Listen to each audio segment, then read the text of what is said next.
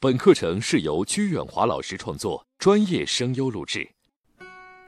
各位听众朋友，大家好，欢迎走进第七节课。今天我们要学习六招摆脱陌生感，像朋友一样聊天儿。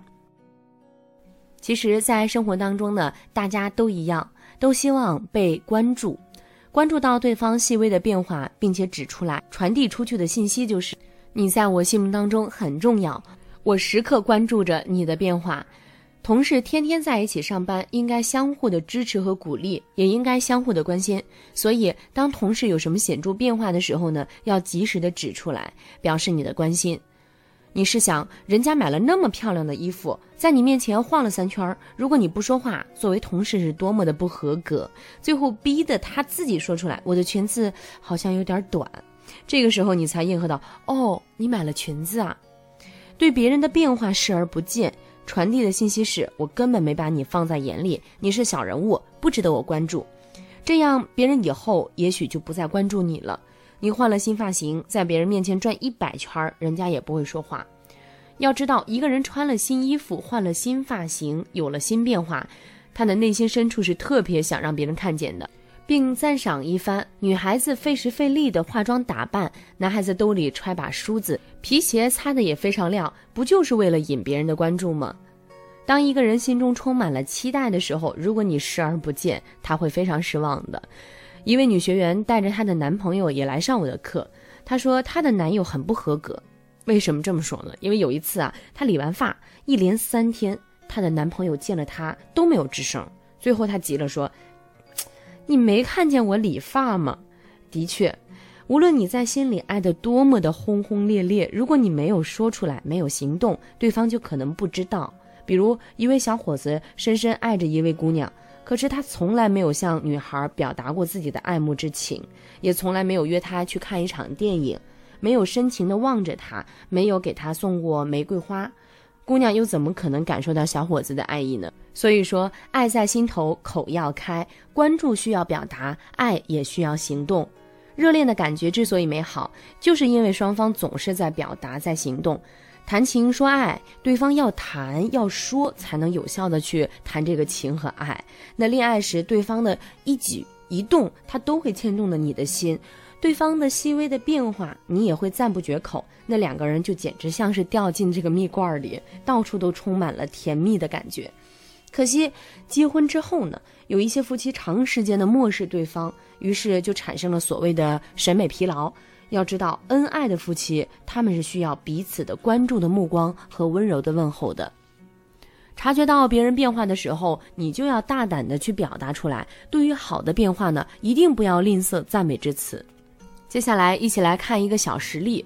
冯女士是一名会计，她也上过人际关系课。在上完课之后，她深深地感觉到了这个飞刀的重要。也记得我在课堂上说的话是：领导也需要赞美，不会赞美领导的人，人际关系没有入门。有一天上午，她的领导就穿了一套新的西装，得意洋洋地来到了会计室，在女士们面前转了一圈儿。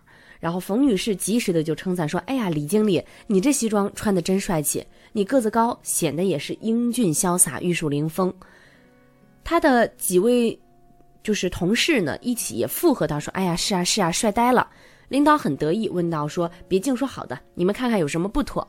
他们看了看，说：“好像袖子上这个标签儿应该去掉。”领导一看，立刻冲他们说：“是吗？刚买的，还没来得及剪，拿来剪刀，来剪刀。”中午的时候，领导又来到会计室，见他们个个都坐在座位上，就说：“你们中午怎么也不出去转转呢？”大家异口同声地说：“哎呀，时间这么紧，吃完饭就快上班了，是吗？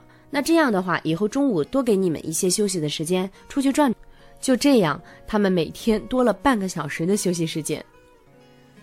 其实，在生活当中，我们换一个角度来看问题，就会发现它的不同变化。我们在注意到别人变化的时候呢，认为往好的变化，当然是可以热情赞美一番的。但是有的时候认为他的变化还不如以前，那么作为一个真正关心他的朋友和同事的人，是不是应该指出来呢？我认为要慎重。你要知道，一个人以新的形象出现在你的面前的时候，并没有征求你的建议，说明他对自己的形象充满了自信。那这个时候你没有必要去泼冷水，指出你认为的不足之处，而且你提出的还不一定是正确的，所以说一定要慎重。如果他的变化不符合你的审美观，你可以从另一个角度来做一番评价。有一位学员在课堂上和大家分享过这样一个事例，他说：“我们有一位领导五十多岁了，平时喜欢穿正装，那突然有一天穿了一套运动服，而且颜色呢并不好看。我要夸他穿的好看吧，有点假，因为不是我的真心话，这不符合赞美要发自真诚的原则。可是我又不能视而不见。”我要表达对领导的这种关心呀，领导这样穿着一定有他的原因，也许他要参加一项体育活动，也许他想要换一个心情。那人与人之间的审美也不尽相同，我要发现其中的优点。于是我就说：“哎呀，王总，你这身穿起来真显年轻。”这真显年轻说的是事实。领导听了很高兴，走路的步子也轻快了许多，还真的是显得非常有活力。我的朋友阿南就十分懂得聊天之道。有一次，我和他一起去他的朋友家里，女主人端出了自己亲手做的蛋糕。阿南不但称赞主人点心做得好，还赞美蛋糕上的裱花十分的精美。女主人听了非常的高兴。后来，女主人做了点心就经常请我吃，还让她老公上班的时候顺路送到自己的公司来。你没看错，是送给我，而不是阿南，因为阿南只夸了蛋糕啊。我直接夸了女主人，夸她心灵手巧，还特别夸了他们夫妻俩这么会吃，身材还保持的这么好。由此可见，真诚的赞美不但能让聊天变得更加的轻松和愉快，还可以快速的拉近彼此的距离。我们每个人从心底里来说，都是喜欢被别人称赞的。当你听到别人真诚的赞许，都会感到由衷的高兴。因此呢，如果有人真诚的夸赞你，你就会对这个人产生亲近的念头。前两天看一个视频，香港作词人黄伟文讲了一件小事儿。他说，当他还是一个小艺人的时候，去参加某一档节目的录制，中间休息的时候，他就自己坐在一个小角落里，没有人注意到他。这个时候，沈殿霞看到了他，和他热情的打招呼：“你的衣服好漂亮，在哪里买的？”他觉得终于有人注意到了自己，非常的高兴。后来突然想到，肥姐怎么会找他来打听买衣服的地方呢？他只是想通过这种方式让新人感到自己是被关注的。这既是真诚带来的温暖，也是赞美带来的力量。一件事物从不同的角度观察，就会得出不同的结论。所以，对于你不能欣赏而又必须接受的事情，不妨从其他的角度来看一看，有时还真能帮你找到赞同的优点。当然，如果对方真诚地征求你对他新变化的意见，你可以提一些中肯的建议。但即使这样，也要从其他的方面提出赞同和欣赏。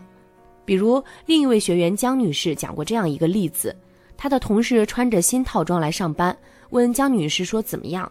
那江女士其实就觉得很一般呐，仔细观察了一下，说：“如果你把头发盘起来，会显得更加的高贵。”同事一听，立刻去洗手间把头发盘起来，左照右照，转身照，出来后迫不及待地问：“哎，怎么样？怎么样？好看吗？”江女士满意的点点头，嗯，效果不错。